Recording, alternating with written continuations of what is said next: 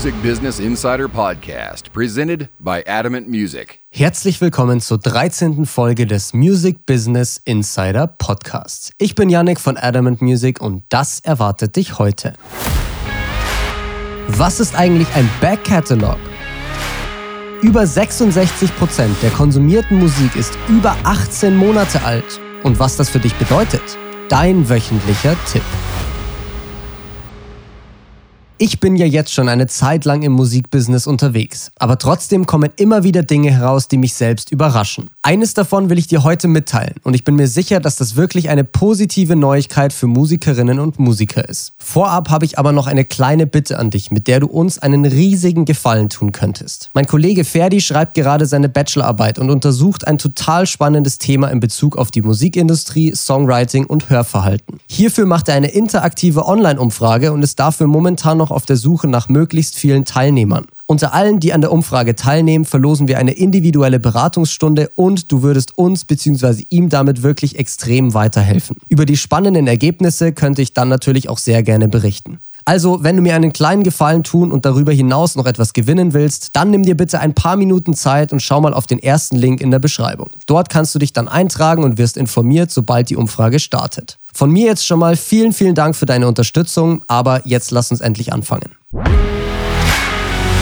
Insider 101 Heute will ich mal mit unserem Insider 101 starten, weil ein bestimmtes Wort für die heutige Folge sehr, sehr wichtig ist. Dieses Wort ist der sogenannte Back Catalog. Hierfür gibt es verschiedenste Definitionen, aber in der Regel kann man sagen, dass alle Songs zum Back Catalog gehören, die eben nicht mehr aktiv vermarktet werden. Deswegen ist eine zeitliche Definition eben auch so schwierig, weil das ja bei jedem Künstler anders sein kann. Ursprünglich war es so, dass die Neuerscheinungen von Künstlern überall verfügbar waren. Der Back Catalog war zwar noch lieferbar, aber eben nicht mehr in allen Läden. Heutzutage hat sich das durch Streaming und Downloads ja geändert, weil die Musik ja auch immer und überall verfügbar ist. Trotzdem gibt es den Back Catalog natürlich immer noch. Ich würde sagen, dass einfach alle Songs, die nicht mehr aktiv vermarktet werden, hierzu gehören. Gut zu wissen, aber was hat das mit unserer heutigen Story zu tun? Das schauen wir uns jetzt an.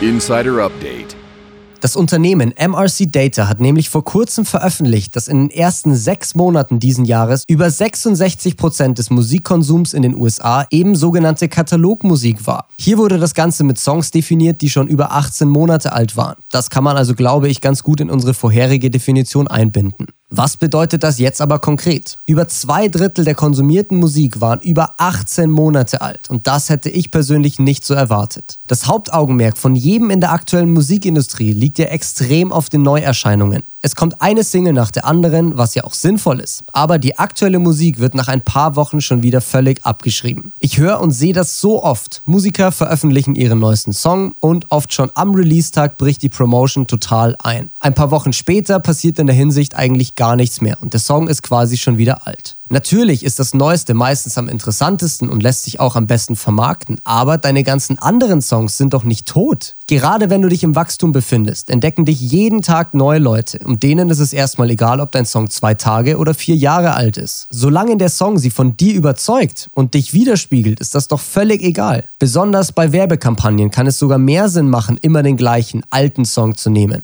Warum? Weil du dann deine Kampagne immer weiter optimieren kannst und nicht immer wieder von vorne starten musst. Wenn du die Zielgruppe, das Video, den Text, die Plattform und so weiter immer weiter bei einem Song verfeinerst, dann wird diese Kampagne immer und immer besser. Bei neuen Songs musst du das immer wieder neu einpendeln. Klar, du solltest natürlich auch deine neuen Songs vermarkten und bewerben, keine Frage. Aber bitte erkläre deine Songs nicht gleich nach ein paar Wochen für tot. Wie du siehst, ist in Anführungszeichen alte Musik ja durchaus extrem beliebt bei den Fans. Und wie gesagt, bei neuen Leuten ist es völlig egal, wie alt der Song ist, solange er sie von dir überzeugt. Was ist deine Meinung zu diesem Thema? Kennst du das selbst oder wie siehst du das? Schreib mir dein Feedback doch gerne mal per DM oder als Kommentar. Würde mich wirklich extrem interessieren.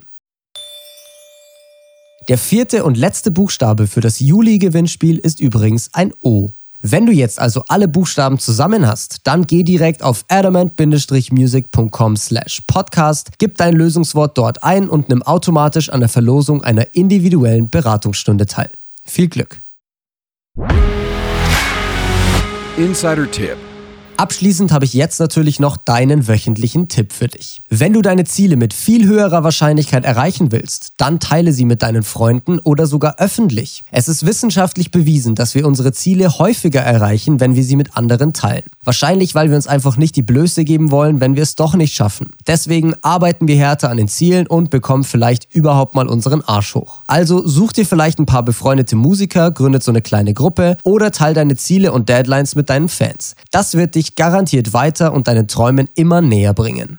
Das war es jetzt aber wieder für diese Folge des Music Business Insider Podcasts. Ich hoffe wie immer, dass dir die Episode gefallen hat und du einiges lernen konntest. Natürlich freue ich mich auch sehr über Feedback und Anregungen für zukünftige Folgen und falls du es noch nicht getan hast, dann folge auch gerne dem Podcast oder unseren ganzen anderen Kanälen. Jetzt aber erstmal vielen Dank fürs Zuhören und bis zum nächsten Mal. Ciao.